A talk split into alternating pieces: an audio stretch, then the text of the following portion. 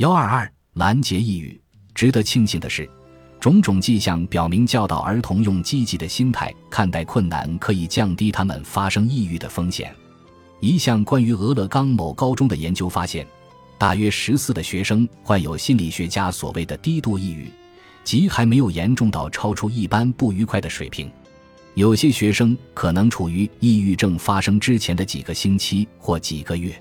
在一个课外的特殊辅导班里，七十五名轻度抑郁的学生学会了质疑抑郁的思维模式，更善于交朋友，与父母相处更加友好，并且参与更多他们感兴趣的社交活动。在这个为期八周的项目结束时，百分之五十五的学生从轻度抑郁当中复原，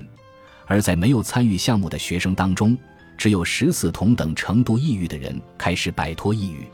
一年之后，对照组有十四的学生发展成重度抑郁，而参与了抑郁预防项目的学生，这一比例只有百分之十四。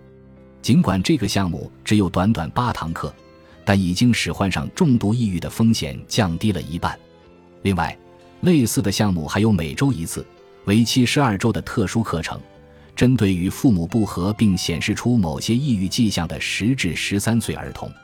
通过这种学校之外的特殊课程，孩子们学到一些基本的情绪技能，包括处理争端、三思而后行。也许最重要的是对伴随抑郁的悲观想法提出质疑，比如在考试成绩不理想时，决心更努力学习，而不是想着我就是不够聪明。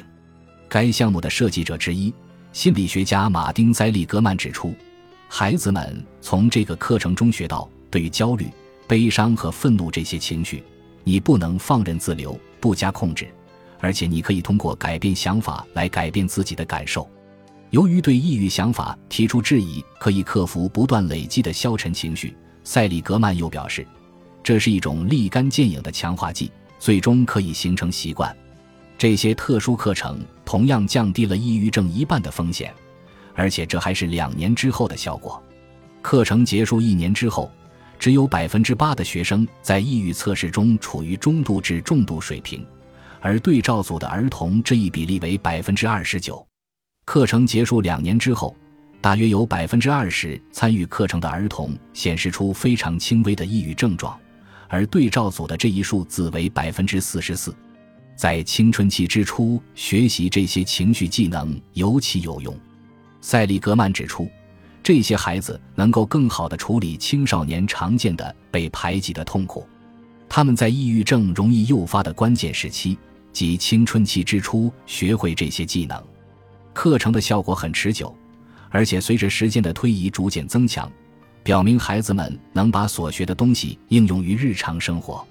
其他研究童年期抑郁现象的专家也对这些创新项目表示了赞许。科瓦克斯表示：“